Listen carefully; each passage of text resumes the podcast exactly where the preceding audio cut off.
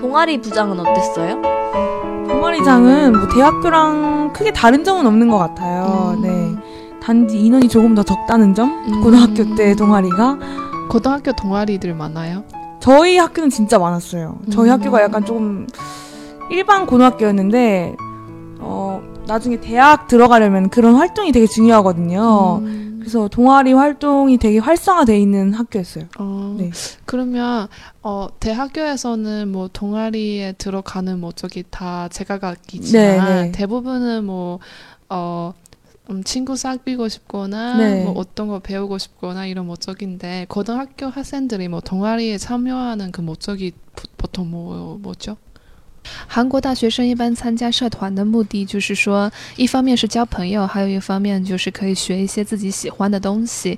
那刚才松文和陶黑跟我们说，在高中也有很多的呃同阿里各种各样的社团。那一般的学生进入社团，他们是干什么？为什么要进去呢？ 고등학교 때 있었던 동아리들 생각을 좀 해보면요. 일단 저 같은 경우에는 제가 들어갔던 동아리는 멘토링 동아리였어요. 그래서 그 교육봉사 동아리였죠. 근데 진짜 신기한 게 지금도 대학교 와서도 했었던 동아리도 교육봉사 동아리였는데 그래서 저는 그때 그냥 어 이런 거 하고 싶다 해서 딱 그냥 막 재미보다는 좀 평소에 하고 싶었던 교육봉사 동아리 들어갔었고 그다음에 뭐 영화부 있고 볼링부나 당구부 같은 것도 있었던 거 기억나요. 오. 네, 볼링도 있었어요. 그다음에 뭐, 스- 뭐 스포츠도 있고 또 뭐 있죠? 보통 저희는 주로 학업 관련 아. 동아리가 되게 많았어요. 영자 신문 네. 그런 네, 것도 영자 신문도 있, 있었죠. 네, 영자 신문이 영어로 된 신문 만드는 동아리. 만드는 동아리였어요.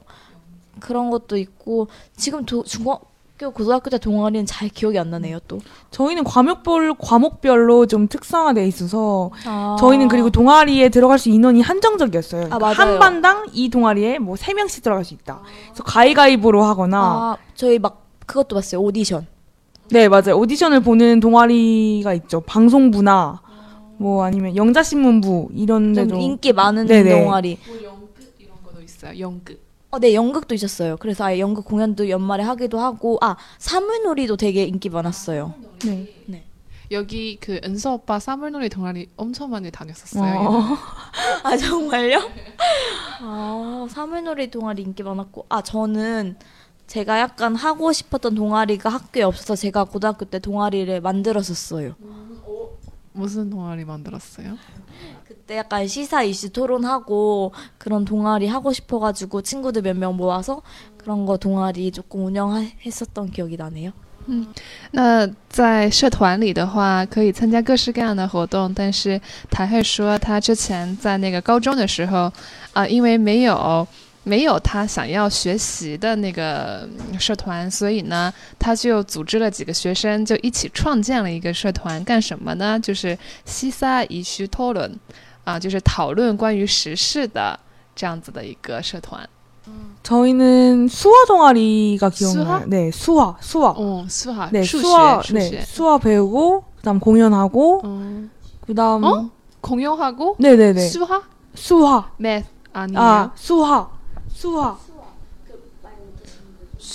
수학 아 네, 귀로 못 듣는 네네 사람들 맞아요. 네. 바디 랭귀지로 네, 그거. 바디 랭귀지로. 수학 네, 수학. 啊我刚才翻译错了，不是数学，是那个手语的意思。嗯，啊，그런동아리도있구나 네네 그래서 공연하고 그 저희 학교는 그 합창 동아리가 되게 유명했어요. 네. 그래서 옆에 고등학교랑 같이 공연하고 막 이랬, 이랬어요. 음, 합창 동아리가 기억에 남고 음, 뭐 미술 동아리도 있고 어, 다 각자 좋아하는 과목 선택해서 많이 들어갔던 것 같아요. 진짜 다양하다. 대학교에 도- 대학교 동아리에 그런 규모인 것 같네요. 어. 네, 네, 좀 많았 많았죠. 다양하고 그러면 대학교처럼 나중에 뭐 고등학교 졸업하고 나서 동아리 당위로 사람들 뭐 같이 모여서 뭐 같이 활동하든 그런 것도 있어요? 저희 동아리 아 저는 그때 동아리 1학년 때 고1 때 했던 동아리 선배랑 좀 친해가지고 개인적으로 계속 만나는데요.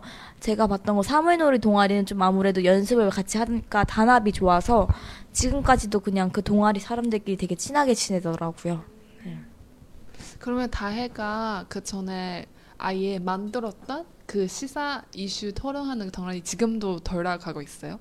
아, 그거는 그냥 저희끼리 하고 새로 막 후배들을 뽑고 이런 게 아니라 그냥 딱 1년 단위로만 했던 거여서 지금은 당연히 없는데 그 친구들이랑은 친하게 지내요. 저희 학교는 동아리별로 그 현장 학습을 가는 그 소풍을 가는 날이 있었어요. 동아리 단위로 각자 관련 있는 문화. 저는 국어 학술 동아리를 했는데 그때 뭐 문학관, 한국 문학관이나 뭐 박물관도 많이 가고 그런 식으로 동아리 단위로 소풍을 갔다 와서 보고서 쓰고 발표하고 이런 활동을 되게 많이 했어요. 아, 저 생각나는 게 교육봉사 동아리니까 저는 매주 학교 근처에 있는 복지관으로 교육봉사 다녔거든요.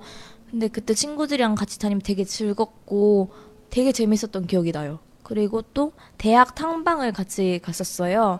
그때는 네. 네, 대학교 어떤지 고등학생들이니까 앞으로 갈 대학에 대해서 그때 당시에 성균관대 갔었는데 갔다가 같이 다 같이 고기도 먹고 이랬던 기억이 나요. 嗯，刚才松文跟我们说，他那个时候参加童话里社团活动的时候，就是有那个 sopun，就是嗯啊，这个团员们一块儿去某一个地方玩耍，然后当天就回来的那样的一种活动。那回来之后呢，就是要写一些什么随笔啊、心得啊等等这样的东西。那台台海的话。他那个时候参加的社团还有一些活动，就比如说是探访大学啊，因为他们还是高中生嘛，所以对大学不是很了解。那么到了那个大学，然后就去看这个大学是怎么样一个校园，然后有什么样的专业等等这样的活动都会在社团里面进行。